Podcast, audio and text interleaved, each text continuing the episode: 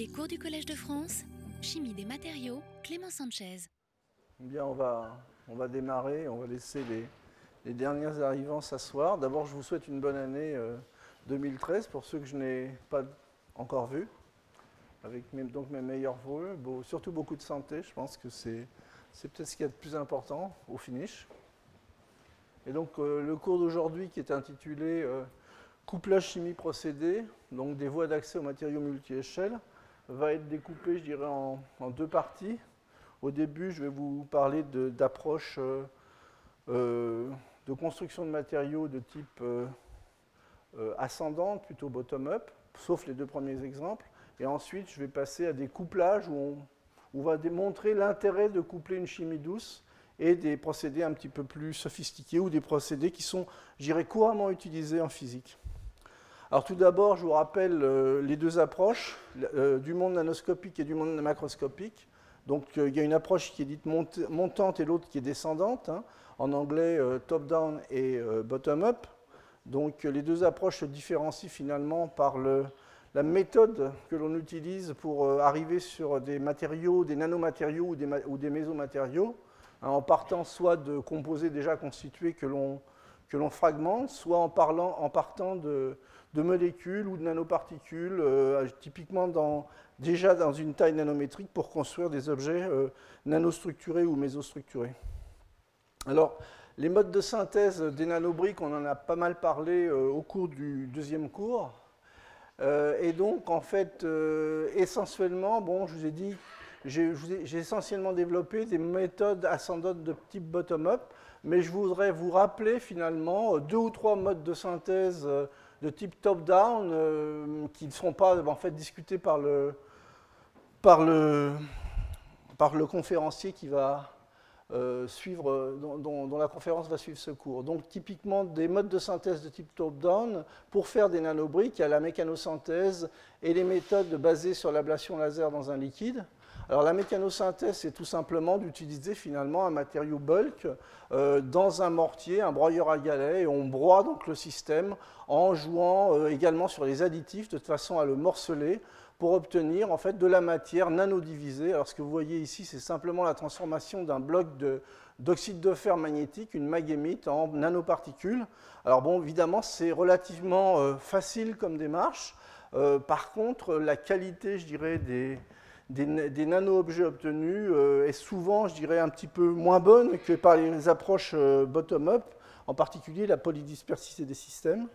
Sinon, bon, euh, le second exemple de méthode top-down que je voudrais euh, simplement illustrer ici, c'est les méthodes basées sur l'ablation laser de matériaux dans un liquide. Donc, on utilise finalement euh, un laser picoseconde et donc l'énergie de ce laser pour finalement fractionner, corroder par la surface, je dirais un matériau. Ce que vous voyez ici, c'est simplement une petite plaquette d'or qui est, dans un liquide. Et après irradiation par un laser, eh bien, vous commencez à former en fait des nanoparticules d'or. Et ce que vous voyez, la la solution se colore en, se colore en pourpre ou en, rose, simplement parce que vous faites des nano-objets d'or et donc vous avez une réponse, comme j'ai déjà commenté dans les leçons précédentes, vous avez une réponse plasmon qui euh, se fait dans la partie visible du spectre électromagnétique. Et donc les objets que l'on obtient, vous voyez, ce sont à nouveau des nanoparticules d'or. L'échelle est ici, c'est une vingtaine de nanomètres.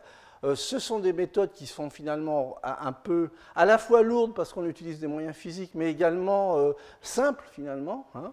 Mais vous voyez, euh, à nouveau, on a des systèmes qui sont relativement dispersés au niveau des tailles, donc euh, une certaine polydispersité en taille, et vous verrez en particulier dans les, dans les derniers cours, et en particulier en troisième euh, cours, comme vous avez vu d'ailleurs, tout comme vous l'avez vu dans le, dans, le, dans le cours numéro 2, qu'aujourd'hui les chimistes savent fabriquer en fait des nanoparticules avec un contrôle sur la, sur la calibration qui est bien meilleur que par ces techniques-là. Bon, alors le dernier point que je voulais illustrer, ce sont les modes de synthèse, je dirais, euh, bottom-up, mais dans lesquels on fournit une certaine énergie. Bottom-up, puisque l'on part, voyez, de, précurseurs moléculaires qui peuvent être des alkoxides ou des colloïdes. On utilise finalement euh, une pyrolyse à la flamme pour créer ces systèmes nanoparticulaires. Donc c'est toujours une bottom-up puisqu'on part de petits objets pour en former des plus gros, mais globalement, euh, il y a quand même un coût énergétique. Mais euh, ce qu'il faut que vous sachiez, c'est qu'il y a de nombreux matériaux, de nombreux nanomatériaux qui, au niveau industriel, sont préparés via ce genre de méthode euh, type pyrolyse de flamme, qui est relativement facile à mettre en œuvre et qui permet de produire de grandes quantités. Alors aujourd'hui, je vais plutôt centrer mon exposé sur les procédés et sur leur couplage en fait avec tous les aspects, je dirais, de la chimie douce. Et en particulier, je vais vous parler de, réactions de, condensation, de précipitation. Et en particulier, je vais utiliser ces, modes de, synthèse de matériaux et vous montrer l'intérêt de les coupler avec des, avec des procédés. Et, donc, je vais me restreindre, comme je vais vous le dire, à des aspects chimie douce, à l'hydrolyse et polycondensation euh, coprécipitation, formation de gel et de sol-gel, et l'utilisation de ces réactions de polymérisation minérale en présence d'agents structurants euh, qui permettent donc de, de structurer l'espace réactionnel pour former des mésophases ou des matériaux mésoporeux. Je vous rappelle simplement ce qu'est une polymérisation minérale. On part euh, d'un précurseur moléculaire réactif on active en fait sa réactivité en rajoutant soit de l'eau, soit en changeant le pH, pour former des blocs réactifs qui ensuite s'associent, puis polycondensent pour former des réseaux. Des réseaux de silice, si l'on choisit un précurseur à base de, silice, donc à base de silicium. Alors très facilement, ces précurseurs peuvent être modifiés en leur ajoutant initialement à peu près n'importe quelle fonction organique que vous pouvez avoir dans la tête pour, vous voyez, bon là j'ai cité les, fonctions organiques les plus, les plus triviales et les plus courantes, et donc on peut de la même façon construire des matériaux hybrides en suivant ces procédés euh, de chimie douce. Donc voilà ce que ça donne globalement. Si je fixe une fonction de façon euh, covalente sur mon système, je vais me retrouver avec un matériau qui va être un, un composite à l'échelle moléculaire porteur de fonctions organiques. Les modes de synthèse que l'on utilise, euh, les plus classiques, ce sont bon, des modes, je dirais, en pilulier, à température ambiante ou bien des modes où on doit chauffer avec des modes de chauffage conventionnels, vous voyez typiquement le, réacteur en ballon avec des possibilités d'injection, et également se développent depuis un bon nombre d'années maintenant des modes de synthèse hydrothermale ou solvothermale, où vous pouvez chauffer votre système réactionnel euh, sous pression autogène, et plus récemment, je dirais dans les dix dernières années, euh, les, micro-ondes ont, énormément impacté ce domaine, non seulement dans le domaine de la cuisine, comme vous le connaissez tous, mais également dans le domaine de l'élaboration des matériaux. Et en particulier, les systèmes micro-ondes, l'avantage, ça ce sont des systèmes que l'on développe euh, de façon assez importante au sein du laboratoire. Il y a un certain nombre d'avantages à, utiliser les, modes de chauffage micro-ondes. Bon, D'une part, on, chauffe directement le milieu réactionnel, ça va beaucoup plus vite. On peut s'amuser beaucoup plus dans les problèmes de dissociation, nucléation, croissance. Il y a des effets micro-ondes. On obtient des phases qui sont, qui sont, non accessibles par les modes de, chauffage classiques. Et également le fait que euh, le chauffage micro-ondes va être sensible finalement à la polarité du milieu, ça va permettre de chauffer plus localement euh, certains objets par rapport au solvant ou le solvant par rapport aux objets ou une surface. Et donc ça, ça ouvre finalement des tas de perspectives qui ne sont pas encore exploitées, mais qui vont l'être. Alors les paramètres, je dirais, de procédés sur lesquels on peut jouer, bon, il y a le chauffage, l'agitation, les modes de mélange, les modes d'injection qui peuvent être simples ou multiples, la façon dont on va générer les précurseurs réactifs, tout simplement, par voie thermique, en utilisant des bases retard, des photons, des ultrasons et des micro-ondes. Et il y a donc des paramètres de procédés qui paraissent euh, euh, peu importants, mais qui vont être finalement capitales euh, dans le résultat du matériau obtenu. Alors justement, euh, le point que je voudrais souligner, c'est justement l'importance du, procédé dès qu'on élabore des matériaux. Et on ne peut pas s'arrêter, lorsque l'on fait des matériaux, à une composition chimique ou à une poudre avec une caractérisation. Il faut aller au-delà. et justement, le couplage entre chimie et procédé, c'est ce qui fait finalement la qualité et les propriétés d'usage d'un matériau. Alors, juste un exemple. Vous voyez, ça, c'est typiquement des tétraèdes de SiO4 euh, qui s'enchaînent et qui forment en fait des réseaux de silice. C'est la même formule, c'est le même mode d'enchaînement au premier ordre. Au second ordre, bien, vous avez des boucles qui, sont, qui peuvent être différentes, mais au finish, eh bien, vous obtenez, voyez, des matériaux qui ont tout à fait des, des, états différents de la matière et qui vont avoir forcément des propriétés différentes, dunes de sable, système cristallisé en quartz, les vitrages des bâtiments ou bien ces, coques euh, de, silice biogénique euh, qui sont en fait les coques de protection des, diatomées qui sont des algues unicellulaires que l'on trouve dans le plancton. Donc l'importance, donc la composition chimique bien entendu, mais le process est vraiment au cœur finalement du domaine des matériaux. Alors aujourd'hui, euh, je vais vous parler non pas de toutes les stratégies utilisées pour synthétiser des matériaux, hein, donc les techniques sol-gel, ça je vous avais déjà euh, euh, présenté en fait toutes ces stratégies, mais je vais plutôt centrer la plupart, je dis bien la plupart de mes exemples, soit sur la polymérisation d'alcoxyde pour former des, nanocomposites, soit la polymérisation d'alcoxyde ou de sel, mais dans des milieux dans lesquels on va utiliser finalement un tensioactif pour partitionner l'espace réactionnel et pour obtenir, voyez, des, des méso-organisations qui vont permettre de structurer le milieu réactionnel et d'obtenir, je dirais, in fine, des matériaux nanostructurés. Alors, je vous rappelle la, séquence chimique qui permet d'obtenir un, matériau mésoporeux en poudre. Donc on part de précurseurs moléculaires, des précurseurs de silice, qui peuvent être euh, minéraux ou hybridés, avec ce petit point orange qui représente une fonction organique. Euh, on, travaille dans des milieux où il y a des surfactants, typiquement du savon, et donc via un processus d'auto-assemblage coopératif, on minéralise finalement euh, les micelles qui, se forment et qui s'assemblent sous forme de cristaux liquides. Donc cette condensation, en fonction du temps et des conditions, est étendue. On encapsule finalement le réseau micellaire avec une coque de silice qui peut être purement minérale si j'utilise ce précurseur-là, ou qui peut être hybridé si j'utilise ce type de précurseur-là. Et comme, quelle que soit, je dirais, la cristallinité des murs, euh, donc cristallin ou amorphe, comme vous avez un motif qui se répète euh, spatialement de façon périodique, qui est l'endroit où il y a un trou par rapport à l'endroit où il y a de la matière, du plein, eh bien vous avez des réponses qui sont visuelles et observables, typiquement par diffraction des rayons X, ça, correspond à une structure hexagonale, et également la, technique de choix pour les observer, euh, c'est la technique basée sur la, diffraction, euh, la, microscopie électronique en transmission. On voit très bien les réseaux, les réseaux de pores en, clair et les, murs que vous voyez de façon plus sombre.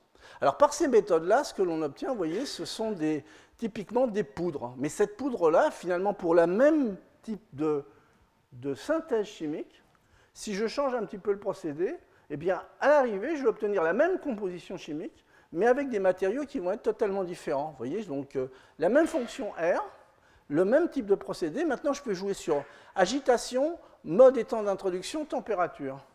Et je peux obtenir des matériaux totalement différents, vous voyez, avec des morphologies à l'arrivée qui vont être totalement différentes. Bon, là, c'est une structure plutôt hexagonale, mais c'est à échelle micronique.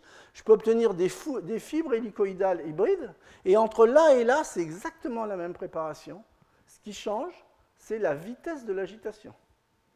Donc vous voyez l'importance du procédé dans la fabrication des systèmes. Donc ça, ça permet de, de fabriquer des poudres.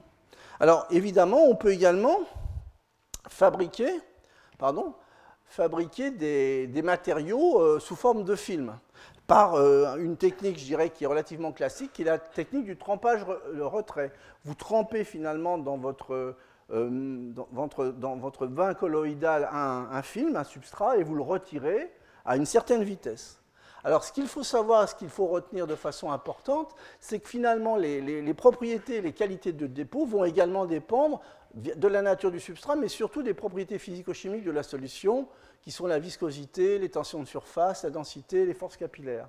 Et en particulier, en particulier, on va distinguer deux régimes, le régime de drainage et le régime capillaire. Et le régime qui est le plus souvent utilisé, un régime où la vitesse de retrait, vous voyez, se trouve entre 1 milliseconde et 10 millisecondes, c'est un régime qui est dépendant finalement euh, la qualité du dépôt dépend de l'équilibre entre le drainage visqueux et l'adhésion, qui permet en fait d'obtenir des films d'une certaine épaisseur. Et en particulier dans ce régime-là, l'épaisseur du film varie comme augmente en fait avec, la vitesse de retrait. Hein. Typiquement, ça suit la loi euh, euh, prédite en fait par Landolevitch. Donc ça, c'est ce que, je dirais, 95% ou même 99% des gens utilisent pour faire des dépôts de type sol-gel. Vous avez un autre régime qui a été euh, plus étudié récemment par l'équipe, en particulier par David Grosso et Marco Faustini, qui est le régime capillaire. Et dans ce régime-là, eh vous voyez, on va beaucoup plus lentement. Typiquement, les vitesses de retrait sont de l'ordre de 0,01 à 0,05 mm par seconde. Ce régime est euh, sous contrôle, en fait, euh, des effets convectifs et de la capillarité. Donc c'est beaucoup plus lent, mais ça permet d'obtenir, vous allez le voir quelques exemples plus tard, des films relativement épais, avec par exemple un contrôle des dépôts colloïdaux de façon beaucoup plus optimum que par l'autre méthode. Et je vous rappelle que par exemple, lorsque vous déposez des colloïdes sur une surface, euh, les pressions capillaires, lorsque vous déposez des particules qui sont de l'ordre de 5 nanomètres, sont énormes, de l'ordre de 100 bars. Donc ce sont des pressions qui sont très très fortes. Donc en fait, l'intérêt de pouvoir utiliser à la fois des régimes de drainage et des régimes capillaires de façon contrôlée. Alors le régime de drainage, le premier régime, ça permet de faire par trempage-retrait des matériaux mésoporeux en utilisant, voyez, des précurseurs moléculaires très variés pour de l'alumine, de la zircone, de la silice, des métaux de transition. Évidemment, le milieu, c'est un milieu relativement doux. Généralement, c'est un milieu haut alcool avec des catalyseurs. Et les savons que l'on met en face, c'est-à-dire les molécules de tension active, peuvent être très variés, donc des systèmes cationiques, neutres, des, polymères à blocs avec des blocs hydrophiles et des blocs hydrophobes, ou bien des systèmes euh, hydrophobes-hydrophiles un, petit peu plus, euh, un petit peu plus complexes. Et donc ceci permet finalement d'élaborer dans un régime de, drainage des films d'une bonne qualité, mais des films qui sont in fine relativement minces. Alors dans ce genre de démarche, ce que l'on fait, c'est que l'on part d'une solution à des concentrations relativement faibles, et donc au cours du dépôt, il y a évaporation et concentration du milieu pour former finalement des assemblages de micères, et en même temps, finalement, vous avez les réactions de polymérisation qui, entrent en jeu. Et donc il faut optimiser à la fois les paramètres chimiques, c'est-à-dire le contrôle de ces affaires-là, et également les, les paramètres de procédé, en particulier Évidemment, la vitesse de retrait compte, mais également la pression de vapeur est très importante.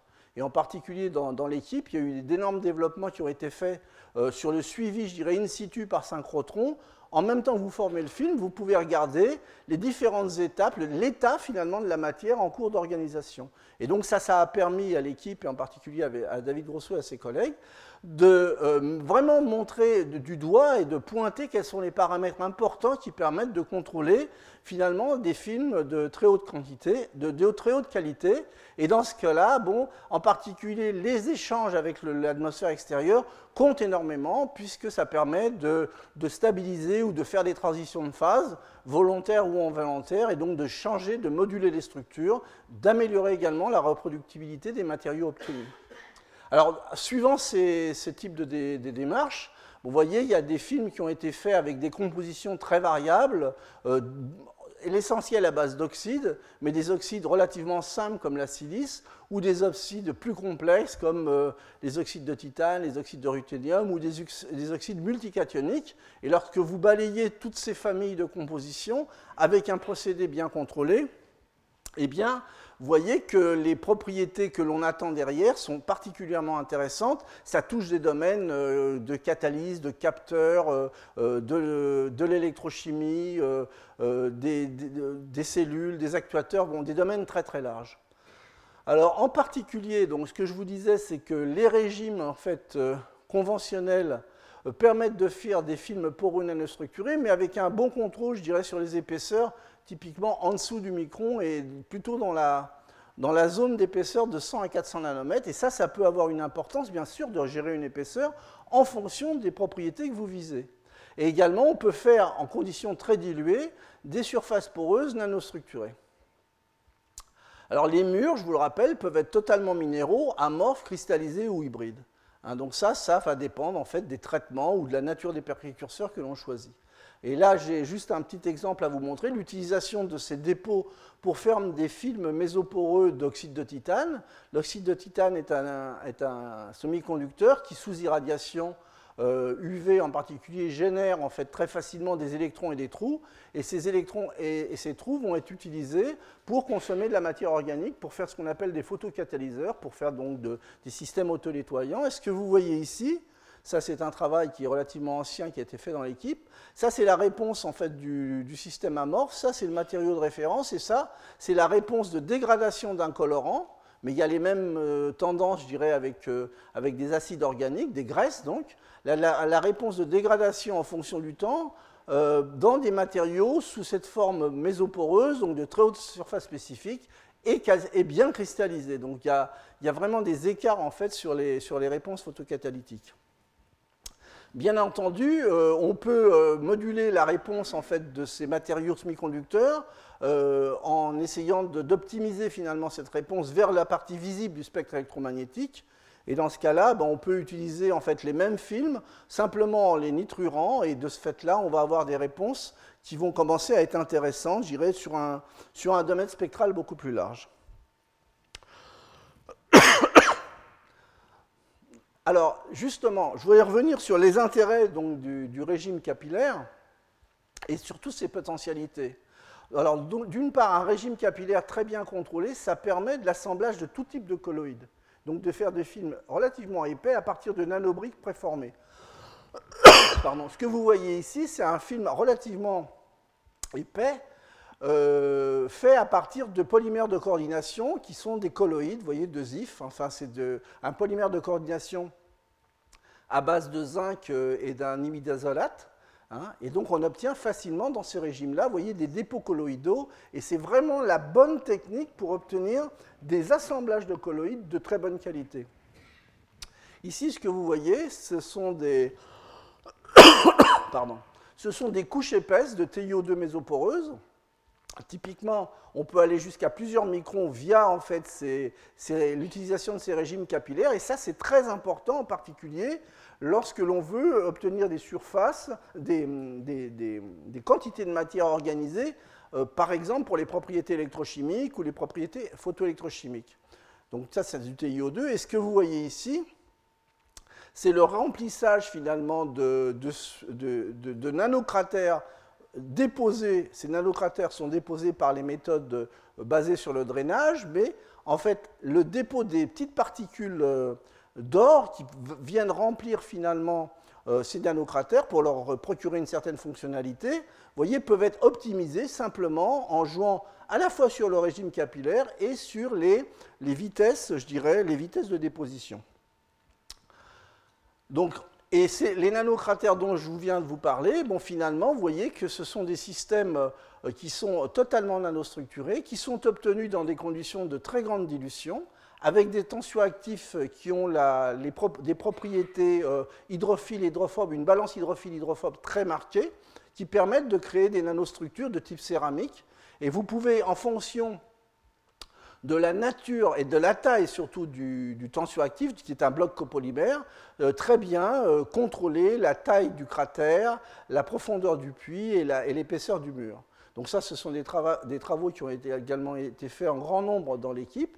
Et en fait, ces systèmes sont totalement reproductibles et présentent des stabilités thermiques et chimiques qui sont euh, particulièrement intéressantes. Et à nouveau, on a des nanocavités que l'on peut utiliser euh, pour les fonctionnaliser avec des métaux, des alliages, des polymères que l'on peut faire croître, tout comme les métaux, via euh, l'électrochimie, puisqu'on a un contact direct avec le substrat et que le dessous de ce, de ce nanofilm peut être un substrat conducteur. Et donc voilà ce que ça donne. Ça peut donner, voyez, des, systèmes où on, ferait croître en fait des nanoparticules métalliques ou des alliages dans ces trous, ou bien des réseaux d'ultra-nanoélectrodes, parce qu'on peut jouer également euh, sur l'espacement entre les trous euh, pour moduler finalement les réponses diffusionnelles euh, de ces nanoélectrodes et construites en céramique. Elles sont beaucoup plus robustes que les céramiques euh, traditionnelles. Et c'est intéressant parce que ça développe des possibilités du côté des capteurs, en particulier les capteurs chimiques. Alors, justement, là, ce que je veux vous montrer dans l'exemple suivant, c'est l'intérêt de coupler finalement ces approches, je dirais, de type euh, euh, bottom-up, de construction de nanostructures. Ça, c'est un travail récent qui a été fait par Marco et, David. Et des techniques de, type top-down fait en physique, typiquement des techniques basées sur la gravure ionique réactive. Donc vous utilisez un plasma, un plasma avec des, gaz très réactifs, en particulier euh, avec des composantes fluorées, pour graver finalement euh, un système sur lequel vous avez déposé un masque. En général, les masques utilisés sont des masques plutôt polymériques, et vous gravez par exemple des systèmes en silicium. Alors l'intérêt d'utiliser finalement ces nanocratères comme masque, ben, je vais vous montrer deux exemples.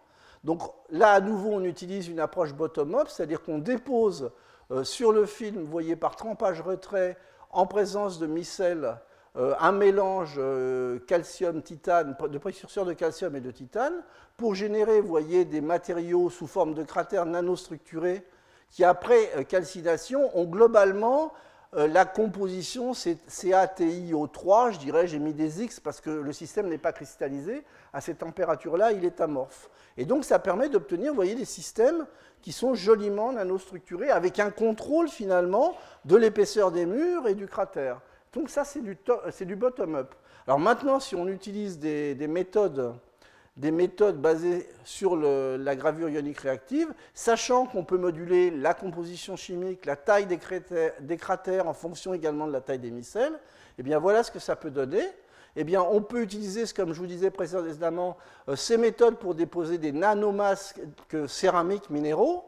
Et donc, euh, pour des perforations relativement larges et des taux de calcium élevés, en fait, le nanomasque est stabilisé par la formation d'un composé très stable qui est le fluorure de calcium, et le, titane est corrodé. Et donc, vous pouvez graver, vous pouvez graver finalement ces puits finalement sur des épaisseurs de 250 à 300 nanomètres. C'est ce que vous voyez ici sur cette, euh, sur cette photo. Ça, ce sont les systèmes qui ont été gravés en couplant à la fois une approche euh, de chimie douce bottom-up et une approche, euh, une approche euh, de type euh, plus physique.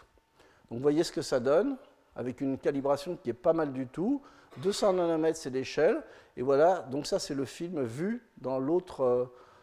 c'est une coupe du film. Par contre, maintenant, si vous jouez sur la taille des cratères via la chimie bottom-up, en, jouant sur la nature du, du bloc copolymère ou si vous changez euh, les taux de calcium, ce que vous allez obtenir dans ce cas-là, c'est des systèmes où justement vos petites particules de CAF2 qui sont les protecteurs, qui sont les masques, vont ségréger et à ce moment-là, la, la, gravure va pouvoir avoir lieu partout où il n'y a pas la nanoparticule. La nanoparticule va protéger finalement le matériau de la gravure. Et ce que vous obtenez, vous voyez, ce sont des piliers de silicium de cette forme-là. Hein. Pardon. Alors maintenant, je voudrais euh, passer à la seconde partie de l'exposé qui concerne justement les aspects euh, qui touchent beaucoup plus aux aspects hiérarchiques. Donc le modèle euh, utilisé au laboratoire, le modèle, je dirais conceptuel plutôt, c'est celui des diatomées. Vous voyez, ça c'est une, coquille de silice que vous pouvez regarder à plusieurs échelles. Donc lorsque vous augmentez finalement la résolution, par microscopie électronique, vous allez regarder dans la matière dans, son intimité, vous voyez que la taille des, pores euh, est de plus en plus petite. Vous voyez, j'étais à 20 microns tout à l'heure, là on est autour du micron. Là, on va être à 140 nanomètres. Et la taille des particules qui constituent les murs, c'est typiquement de l'ordre de 10 nanomètres. Donc, clairement, les matériaux de la nature, et en particulier bon, la diatomique, c'est un exemple qu'on aime bien euh, développer, enfin, utiliser au laboratoire, sont des matériaux à structure hiérarchique. Alors comment aller justement euh, créer une certaine hiérarchie de façon reproductible dans l'élaboration des matériaux? Alors pour cela, on utilise des stratégies dites intégratives. Alors qu'est-ce que c'est euh, C'est un joli mot, intégratif. Mais ça veut dire quoi?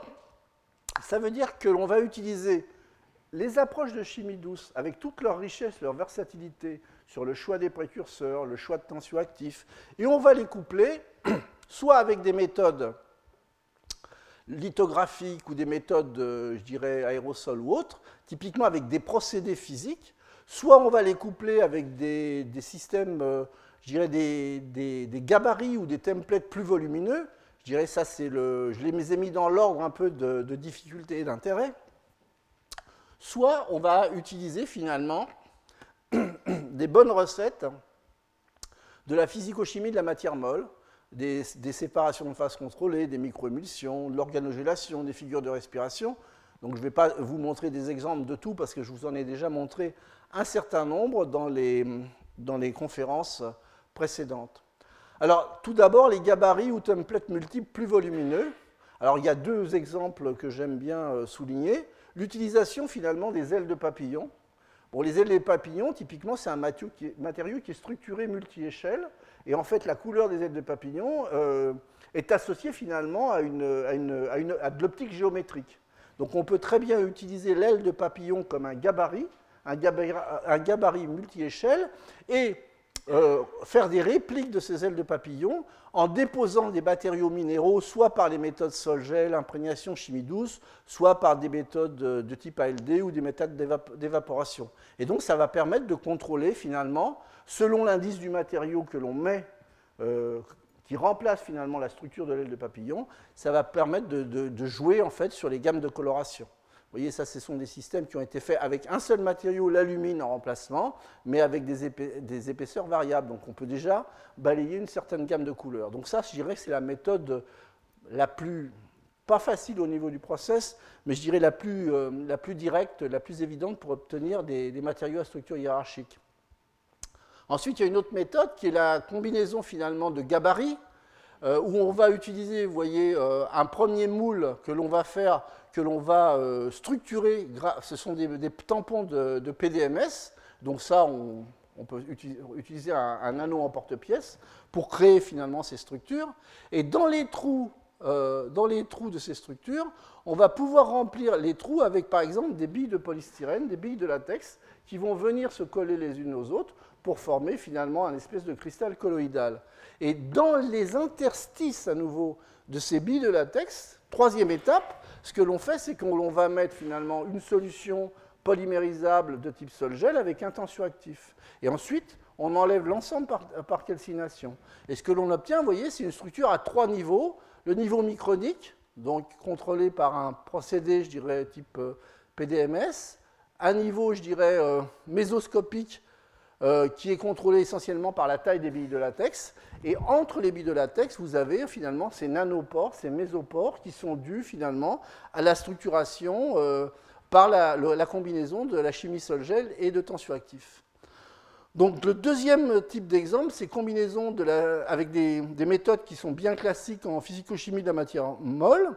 Alors, il y a plusieurs exemples. Je vais très rapidement vous montrer qu'on peut utiliser tout simplement euh, les défauts topologiques des cristaux liquides, c'est-à-dire que quand vous avez un cristal liquide, en fait, ce n'est pas un monocristal, vous avez des, vous avez des dislocations qu'on appelle des disclinaisons, on peut utiliser finalement euh, ces, défauts comme, euh, template pour germiner des structures particulières. Alors voilà ce que ça peut donner. Vous voyez, on peut, ça c'est de la silice qui a été faite par hydrolyse d'un alkoxyde de silicium, donc de la chimie douce, en présence d'un tensioactif. Et donc, vous voyez des, formes qui peuvent être obtenues qui sont relativement complexes et intéressantes. Bon, alors c'est intéressant au niveau de l'image, c'est beaucoup moins intéressant au niveau du rendement. Je dirais c'est une belle photo, mais de là à sortir des vrais matériaux dans des quantités raisonnables pour en faire quelque chose, c'est une, une difficulté qu'il ne faut pas négliger. Alors, les figures de respiration, un autre exemple, ça c'est quelque chose que vous connaissez tous, c'est finalement quand vous, vous faites euh, un brouillard avec euh, en soufflant finalement sur un verre, vous voyez bien qu'il y a des petites gouttelettes euh, d'eau qui se déposent. Et donc, euh, ce brouillard, finalement, c'est dû à, ce dépôt qui est plus ou moins thermalisé par, par le verre. Mais vous pouvez obtenir d'une autre manière, vous pouvez également obtenir ce genre de, de matrice euh, mésostructurée. Alors, comment? Simplement en utilisant, vous voyez, une dispersion de colloïdes, ce que vous voulez, à partir du moment où c'est stable, dans un solvant, dans un solvant un solvant organique. Vous faites un dépôt d'une gouttelette et vous contrôlez finalement la, chambre de dépôt, la pression de vapeur d'eau. Qu'est-ce qui va se passer? Le solvant organique va forcément s'évaporer. Et quand un solvant organique s'évapore, vous avez tous touché le récipient, il est froid. Donc cet échange thermique va permettre finalement de créer un brouillard, un brouillard de gouttelettes d'eau qui va servir de gabarit. Et c'est ce brouillard de gouttelettes d'eau qui va finalement pénétrer le système en cours de séchage. Ça va servir de matrice pour créer une nanostructuration. Alors, sachant qu'au départ, vous aviez des nanoparticules bien calibrées, à l'arrivée, qu'est-ce que vous allez obtenir? Eh bien, vous allez obtenir des trous bien calibrés qui correspondent aux gouttelettes d'eau qui se sont euh, positionnés sur le substrat, et des trous correspondant aux interstices entre nanoparticules puisque les particules sont parfaitement calibrées. Alors ça donne quoi? Vous voyez, ça donne des films. Ça, c'est des, films à base de calcogénure et de polystyrène. Vous voyez, des films nanostructurés. Là, c'est les typiques. Ce que vous voyez, les trous, là, au niveau de la taille, c'est les trous correspondant au, au tapis de gouttelettes d'eau qui s'est formé, avec une autre composition. Là, ici, c'est de la sérine, c'est un oxyde de cérium.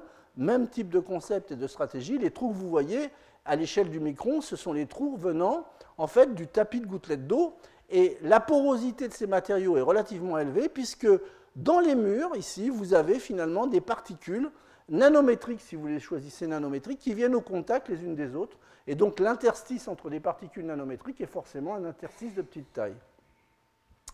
Alors, une autre façon d'approcher les aspects euh, euh, chimiques de la matière molle, sol-gel, c'est d'utiliser des mousses, en particulier des microémulsions, donc de faire des mayonnaises. Donc là, la mayonnaise, c'est un mélange d'huile, d'eau et d'un tensioactif qui est en général un, tensioactif biologique. Mais dans le cas présent, on peut utiliser à peu près n'importe quel type de tensioactif. Dans la phase aqueuse de la mayonnaise, eh bien, vous allez faire réagir vos précurseurs moléculaires avec des fonctionnalités qui vont être diverses. Donc la première, euh, étape, ça va être de créer la microémulsion par, euh, je dirais, euh, broyage mécanique. Et donc vous allez contrôler la taille de la microémulsion en fonction de l'énergie que vous allez fournir au moment du broyage, et vous allez stabiliser la taille de ces gouttes grâce au tensioactif. Dans la phase aqueuse, eh bien, vous allez avoir la polymérisation de ce genre de précurseur, mais en présence voyez, également de tensioactif, puisqu'il y a forcément une partition. Donc vous allez avoir des gouttes de microémulsion de mayonnaise qui vont générer en fait des matériaux poreux avec une taille de l'ordre de quelques microns. Et dans la phase aqueuse, vous allez structurer finalement euh, de la matière à l'échelle des micelles, beaucoup plus petites, typiquement euh, entre 2 et 5 nanomètres. Alors ça donne, des mousses qui sont facilement, euh, à partir desquelles on peut générer en fait des formes très diverses. Vous voyez que ce soit des, cubes ou des sphères. Et ces mousses peuvent être également hybrides. Mais à nouveau, ce qui est intéressant, c'est que vous voyez, quand vous regardez euh, de façon intime à l'intérieur du monolithe, la macroporosité est typiquement générée par la microémulsion et à une, échelle de résolution plus importante les murs sont totalement mésoporeux. Ce que vous voyez ici, ce sont des tout petits trous de l'ordre de quelques nanomètres. Alors l'intérêt, vous voyez, tout ça, ça se fait à des températures très raisonnables, donc ça peut être marié également avec des molécules organiques et l'on peut, vous voyez, euh, euh, utiliser en fait des, organosilices avec des fonctionnalités très diverses, mais à peu près, euh, je dirais, la fonctionnalité que vous voulez. À nouveau, ça, donne des matériaux de ce type-là.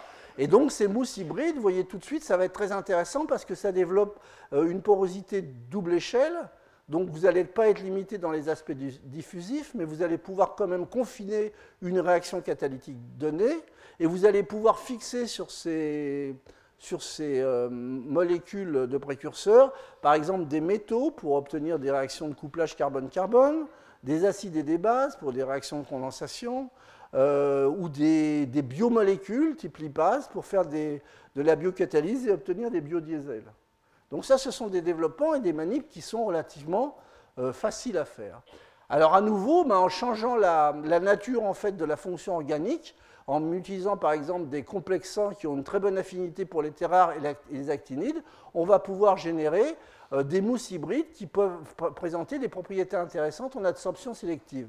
Alors on a utilisé dans, cet exemple-là plutôt des lanthanides, simplement parce que les actinides posent des problèmes de sécurité au, niveau du, laboratoire, mais ce sont des systèmes qui absorbent très bien finalement euh, les éléments trivalents. Euh.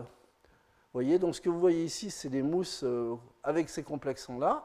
Et ici, ce que vous voyez, ce sont les mololithes qui ont, été, qui ont piégé finalement des terres rares. Et simplement pour l'image, je dirais, ce qu'on a fait, c'est qu'on a fait émettre la terre rare en l'excitant avec un rayon lumineux. Ces mousses également sont intéressantes puisqu'on peut s'en servir à nouveau de gabarit, c'est-à-dire qu'on peut les infiltrer avec à peu près n'importe quoi et ensuite enlever la silice pour récupérer la forme avec la composition chimique d'un nouveau matériau. Et ce que vous voyez ici, c'est simplement une mousse qui a été incluse avec une résine formophénolique, puis ensuite on carbonise et on pyrolyse la, la résine pour obtenir maintenant du carbone du carbone, vous voyez, en conservant finalement euh, la morphologie euh, de la mousse initiale, mais ce carbone présente également des surfaces spécifiques intéressantes et des porosités double échelle. Et à nouveau, tout ça, c'est associé à des facilités de mise en forme, vous voyez, qui sont relativement remarquables. Et je vous disais, on peut faire à peu près n'importe quoi, puisque là, ce sont des exemples sur carbone, mais également, euh, très récemment, on a, on a démontré que ça pouvait être fait également sur des céramiques de type, de type BN. Alors, dernière façon d'approcher les, structures hiérarchiques, c'est en couplant finalement la chimie douce en présence donc, de, polymères, de polymères sol-gel et de surfactants avec des processus lithographiques. Et ensuite, je vais essayer de balayer quelques exemples hein, euh, basés à la fois sur des méthodes lithographiques, sur l'électrophilage, c'est-à-dire l'extrusion euh, l'extrusion électroassistée, les processus aérosols, etc.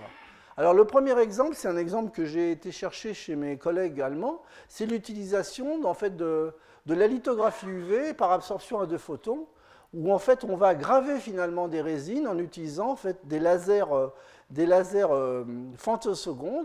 Et ces systèmes-là bon, euh, permettent d'obtenir des gravures avec une, très jolie résolution. Et le couplage va être intéressant puisque la partie résine qui va être ici vous pouvez la constituer, bien sûr, de polymères, mais maintenant, vous pouvez utiliser toute la richesse de la chimie hybride et des sol-gels dont je vous ai parlé dans les exposés. C'est-à-dire vous pouvez avoir des composites à l'échelle moléculaire euh, euh, qui contiennent également des fonctions colorantes, des nanoparticules pour la plasmonique, etc. Et tout ça, donc, via via donc le couplage en fait de ces systèmes de lithographie et des, matériaux sol-gel. Alors ici, typiquement, vous avez en fait un circuit imprimé sur lequel il y a une diode laser et une photodiode, donc qui permettent de convertir courant euh, information électrique et optique de façon euh, et vice versa. Et donc euh, là, ce que vous voyez ici, c'est le bloc en, transparence, c'est le bloc de polymère sol-gel fonctionnel. Et donc, via ce genre de technique, on va pouvoir créer un réseau Ici, on va pouvoir créer un guide d'onde qui va permettre de communiquer entre les deux, diodes. Donc, c'est ce que vous allez voir ici. Donc, vous voyez, donc, qu'on crée, vous allez voir le changement d'indice puisque vous allez voir le tube passer. Donc là, vous créez finalement ce réseau, vous, vous polymérisez euh, de façon plus conséquente la résine à cet endroit-là pour créer un guide d'onde entre les deux photodiodes. Hein.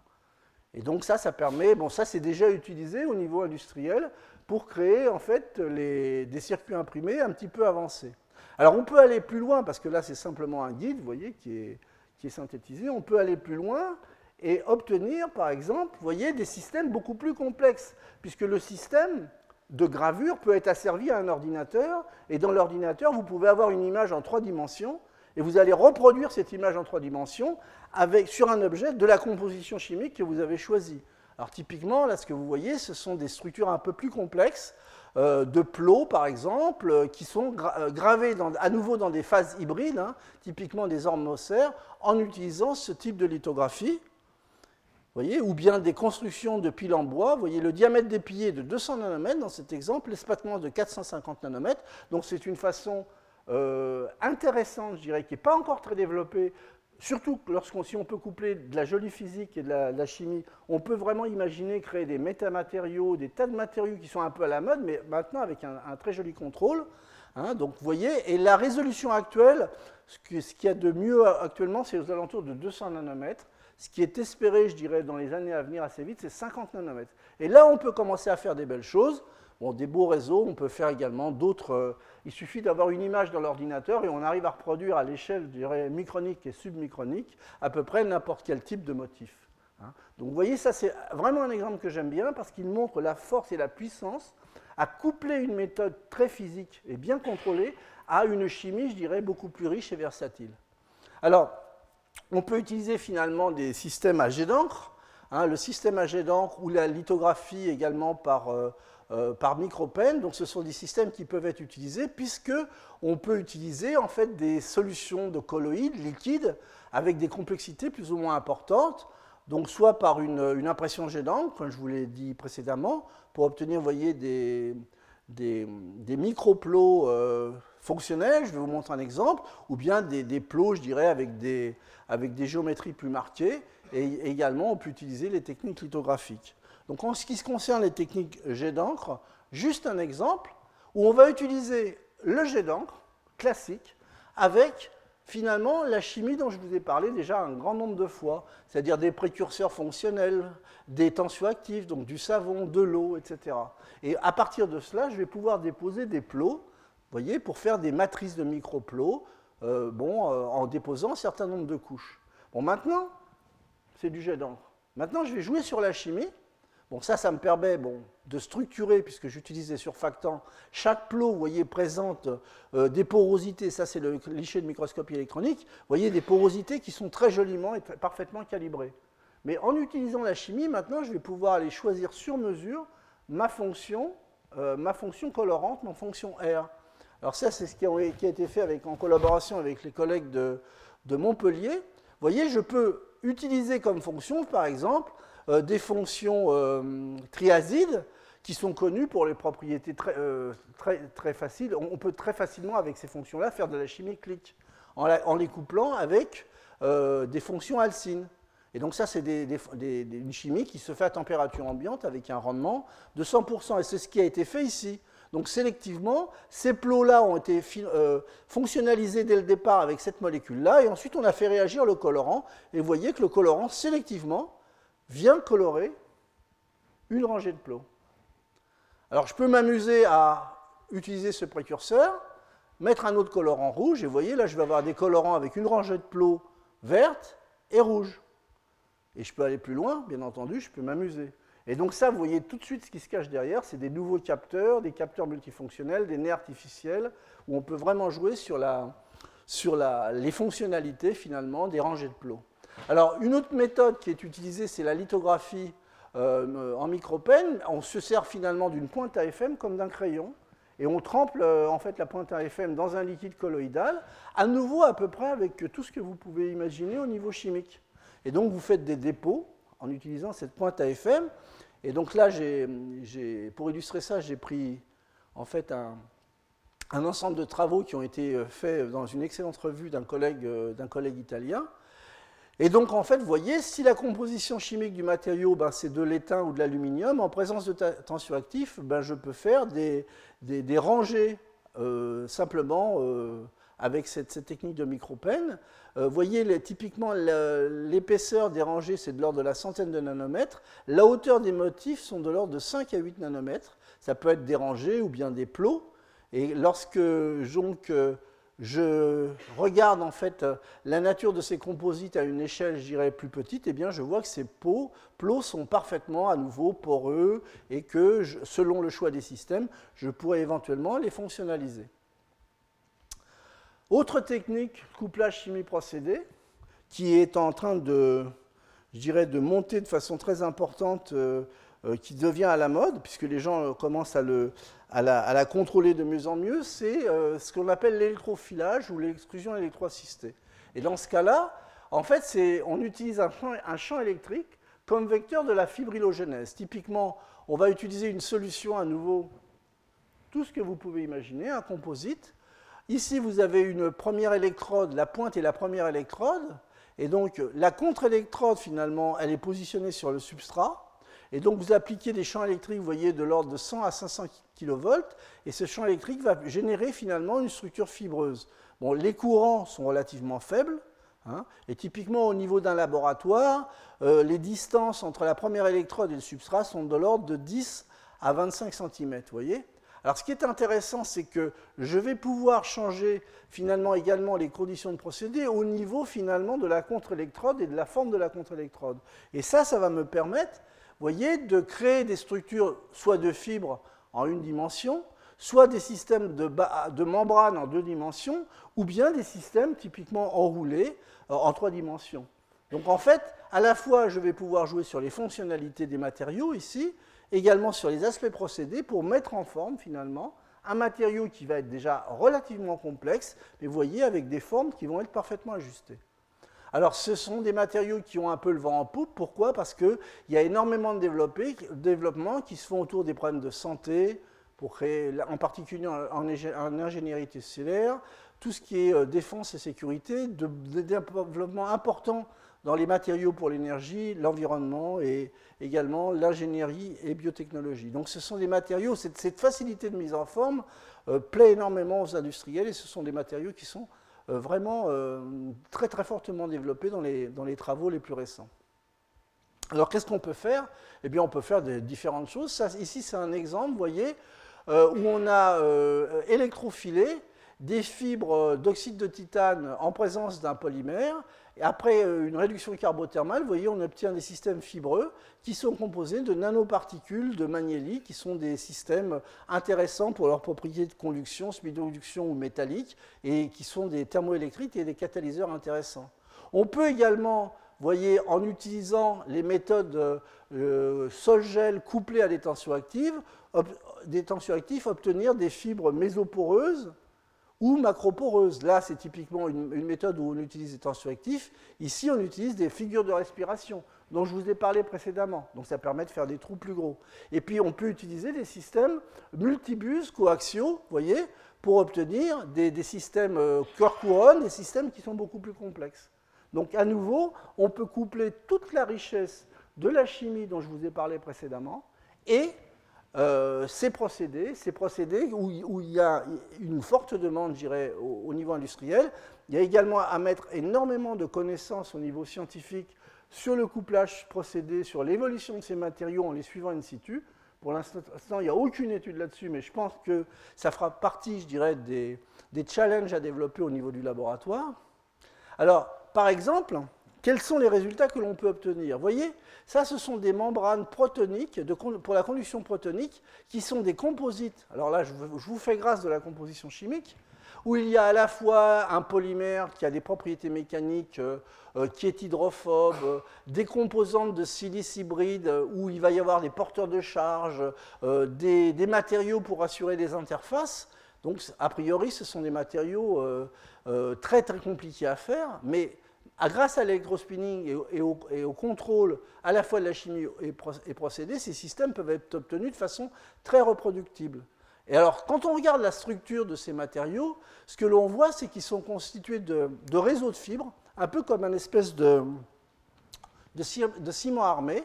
Et donc, vous avez des, fibres, des de polymère, qui est un polymère fluoré, fluoré PVDF-HFP, qui sont gainés par des, par des gaines en fait conductrices de silice, euh, conductrices de protons. Donc ça, c'est la structure de ce genre de, de matériau. Et maintenant, quelles sont les propriétés? Parce qu'in fine, un matériau, ça doit avoir des propriétés intéressantes. Alors voilà, quand vous comparez pour les mêmes compositions, des matériaux faits par électrospinning et des matériaux faits par simple dépôt de membrane par séchage, voyez ici ce qui est reporté, c'est la conductivité ionique en fonction pour une température de 80 degrés en fonction du taux d'humidité. Typiquement, la membrane euh, classique, je dirais, euh, se comporte, vous voyez, avec des, propriétés euh, de conduction qui sont très moyennes. Quand on regarde maintenant les propriétés mécaniques, elles sont assez médiocres. la membrane en rouge ici, c'est la membrane obtenue par électrofilage. Vous voyez déjà qu'elle est au niveau de la conduction des meilleurs nafions, du meilleur, de ce qu'il y a de meilleur sur le marché, avec des propriétés mécaniques à 120 et à 60 degrés qui sont bien au-dessus des matériaux, euh, je dirais, commerciaux. Et bon, récemment, ce que l'on montre, c'est que non seulement on gagne énormément sur la mécanique, mais on se retrouve maintenant avec des, données, je dirais, au niveau de la conductivité qui commencent déjà également au-dessus au niveau de la qualité et de, des conductivités ioniques. Donc les couplages chimie procédés, c'est quelque chose d'important dans le domaine des matériaux. Ma dernière série d'exemples concerne les procédés aérosols. Ça, vous connaissez tous ce que c'est, un procédé aérosol, ceux qui se mettent de la laque dans les cheveux le matin, donc c'est simplement un spray. Alors, à nouveau, la richesse du, du système en spray, c'est la richesse parce que l'on peut coupler ce système avec une solution euh, de type sol-gel composite et une chimie très très riche. À partir du moment où c'est stabilisé, en fait, cette, dispersion colloïdale, à peu près ici, vous pouvez imaginer tout ce que vous pouvez avoir dans la tête. Et donc ça permet de déposer, vous voyez, en utilisant finalement un aérosol, un système qui permet de, de, polymériser le système, typiquement un système avec un, chauffage. Ça peut être un four, mais ça pourrait être un sèche-cheveux, je dirais.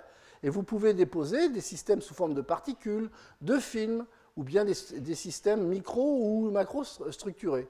Donc ça, c'est très intéressant. Je vais vous montrer quelques exemples sur les particules, mais il faut, vous voyez, tout ce domaine en fait des, du spray euh, coating et donc des dépôts aérosols avec des compositions variées, très clairement, en fait, c'est un, domaine où il y a des, potentialités qui sont énormes, parce que c'est simple, euh, ça permet de faire des dépôts fonctionnels de tous les types, avec des épaisseurs variables, etc. Donc c'est un domaine qui commence à être, développé au laboratoire, mais qui est vraiment, je dirais, euh, encore dans son enfance.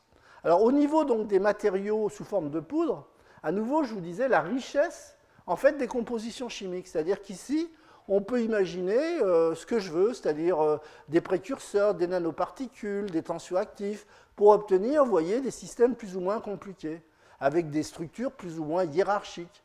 Voyez ce que ça peut donner, par exemple? Ça, ce sont des combinaisons de sol-gel, de, particules mésoporeuses, avec des latex que l'on a ensuite enlevés pour faire les trous. Vous voyez, donc on, peut obtenir des matériaux assez, euh, assez intéressants au niveau de l'esthétique, mais également très intéressants au niveau des fonctionnalités. On peut également, à nouveau, jouer sur la nature des polymères, ajouter, comme je vous le disais au départ, des nanoparticules à peu près de tout type, des tensioactifs pour obtenir, des matériaux, des matériaux qui vont être multi-échelles, avec euh, des, mésopores, des tailles de gouttes qui pourront être ajustées dans un domaine, je de 250 euh, nanomètres à quelques, à quelques dizaines de microns. Ici, ce que vous voyez, finalement, c'est l'empreinte d'un latex. Hein. Donc ces particules peuvent être hiérarchiques au niveau de la structure, mais également elles peuvent être fonctionnalisées avec des nanoparticules qui peuvent être des nanoparticules pour l'imagerie ou des nanoparticules euh, qui peuvent servir de catalyseur. Donc là, c'est votre imagination qui doit être mise en route. Vous pouvez imaginer euh, une très grande, une très large plage en fait de, matériaux nouveaux. Alors ce que je voudrais vous montrer, c'est justement sur ces particules, elles sont intéressantes. Pourquoi? Parce que finalement, vous n'êtes pas limité par la diffusion. Ça, ce que vous allez voir, c'est une, une, euh, une, image en 3D reconstituée de coupes euh, d'une particule. Alors vous allez voir qu'il y a une continuité du début à la fin, quelle que soit la coupe.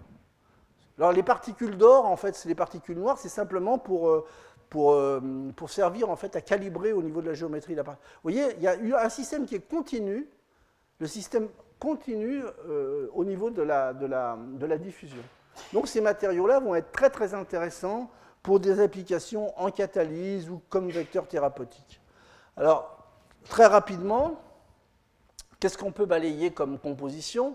Des silices, des alumines, des systèmes mixtes? Où on va jouer, dans ce cas-là, on va essayer de, jouer justement sur les hétérogénéités de positionnement des différents cations pour donner soit de la stabilité au matériau, soit pour créer une propriété plus acide. On peut également, puisque le système, euh, vous avez vu, il y a eu un moment dans le procédé, il y a, un four qui permet de tremper le système. Mais ce qu'il faut voir, c'est que le temps de passage est très court en fait, du matériau dans, la partie four. Ce qui veut dire que euh, même si vous êtes à quelques centaines de degrés, typiquement à 200 degrés, eh bien, euh, ces systèmes sont compatibles avec de la matière organique. C'est-à-dire que vous pouvez directement obtenir des matériaux hybrides sous forme aérosol. Alors ça peut être bon, pour des matériaux pour la catalyse, ou bien vous pouvez implémenter des fonctions acides pour faire des conducteurs ioniques, par exemple. Et donc tout ça, ça reste stable, parce que le temps de séjour dans la partie chaude du, procédé est relativement courte. Et elle peut encore, je dirais, être modulée en fonction de, l'ajustement. Euh, l'intérêt, à nouveau, je vous disais, c'était d'inclure dans ces matrices poreuses ou qui ne sont pas limités au niveau diffusionnel. Différents types de métaux, ça c'est intéressant pour la catalyse.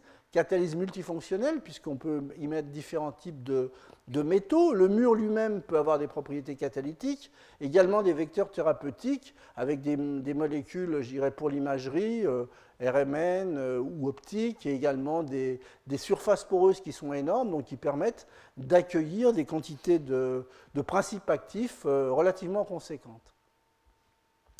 Alors, juste un exemple pour terminer, c'est l'exemple de catalyseurs qui ont été développés très récemment au laboratoire, où on utilise finalement, voyez, des, précurseurs conventionnels. Ce sont des précurseurs de, molybdate dans l'eau avec des sels d'aluminium et, des, précurseurs d'oxyde de, silicium, des tensioactifs. On fait donc procéder aérosol, une étape de calcination, on obtient des matériaux qui sont des matériaux classés dans super microporeux à cause de leur porosité qui est juste à la limite, à la charnière entre les microporeux et les mésoporeux, typiquement 2 nanomètres, des surfaces spécifiques intéressantes, mais maintenant ces systèmes-là permettent justement de répartir de façon très contrôlée les, les, centres catalytiques. Et les centres catalytiques dans la réaction de métathèse des olefines, ce sont des composés à base de molybdène. Alors voyez ce que l'on obtient sur l'activité spécifique dans le cas d'une réaction de métathèse assez simple éthylène plus butène donne propène. Ça, ce sont les catalyseurs industriels de l'IFP, avec des modes, je dirais, d'imprégnation habituels. On charge un catalyseur, on le calcine, etc. Voyez la réponse. Et ça, ce sont les catalyseurs faits par voie aérosol. Donc à nouveau, à nouveau, je dirais dans ce cadre-là, les procédés aérosols permettent non seulement d'obtenir des matériaux avec des surfaces spécifiques intéressantes, mais également avec des répartitions, je dirais, euh, chimiques des constituants qui sont particulièrement efficaces. Alors, pourquoi en fait on s'excite autant, ou je m'excite au moins tout du moins, sur les aspects euh, structuration, contrôle en fait de l'échelle nano et, et, mésoscopique? Ce sont quand même des thèmes qui sont assez difficiles.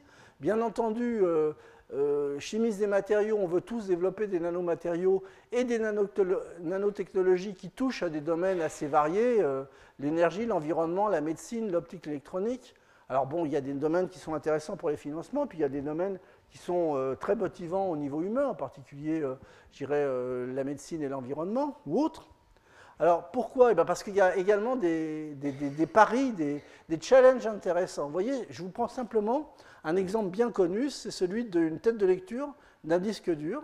Elle plane, vous voyez, à une distance de 20 nanomètres au-dessus du disque qui tourne à 30 euh, mètres par seconde. Donc si je reprends, en fait, si je regarde l'échelle de taille entre cette tête de lecture et un Boeing 747, ça va donner quoi? À quel niveau il faut qu'on arrive à contrôler justement ces nanostructurations? Je vous l'ai montré en combinant des approches physiques et des approches chimiques. Eh bien, ça vient, le niveau, c'est celui-là c'est tout simplement époustouflant. Ça voudrait dire qu'on arrivera à contrôler le vol d'un Boeing 747 à 1 cm de la surface de la Terre. On est, encore loin. Vous, comprenez que les paris sont particulièrement importants.